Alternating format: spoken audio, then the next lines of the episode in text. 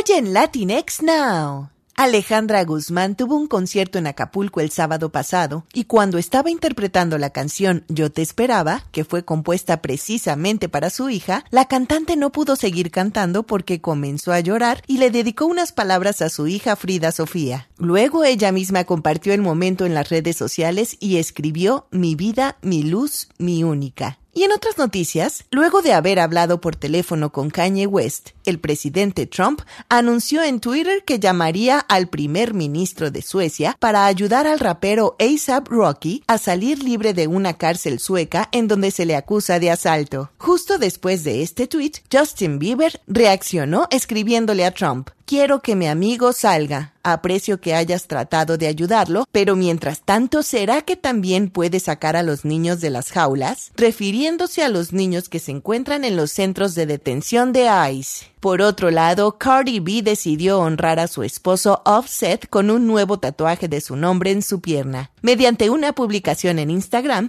ella compartió con una captura de pantalla de FaceTime el momento en el que levanta la pierna para mostrarle a su esposo su nombre tatuado con letras cursivas en la parte posterior de su muslo. Y este fin de semana se celebró el mundialmente famoso Comic Con Internacional en San Diego, que cumple 48 años. Es un verdadero paraíso de los amantes del mundo del cómic, la televisión, los videojuegos y el cine. Como cada año asistieron miles de personas para desfilar con los más extravagantes y creativos disfraces, presenciar los recientes lanzamientos de la industria y tener la oportunidad de estar cerca de sus personajes favoritos. Ahí mismo anunciaron que Natalie Portman heredó el martillo de Thor, ya que regresará al universo cinematográfico de Marvel Studios en la cuarta entrega de la saga sobre el dios del trueno, que llevará por título Thor Love and Thunder. Durante el anuncio de esta película, la actriz Tessa Thompson dijo que Valkyria, el personaje que interpreta en la película, es el primero que se declara miembro de la comunidad LGBT de manera abierta. Estos han sido los breves del mundo de la farándula de Latinx Now.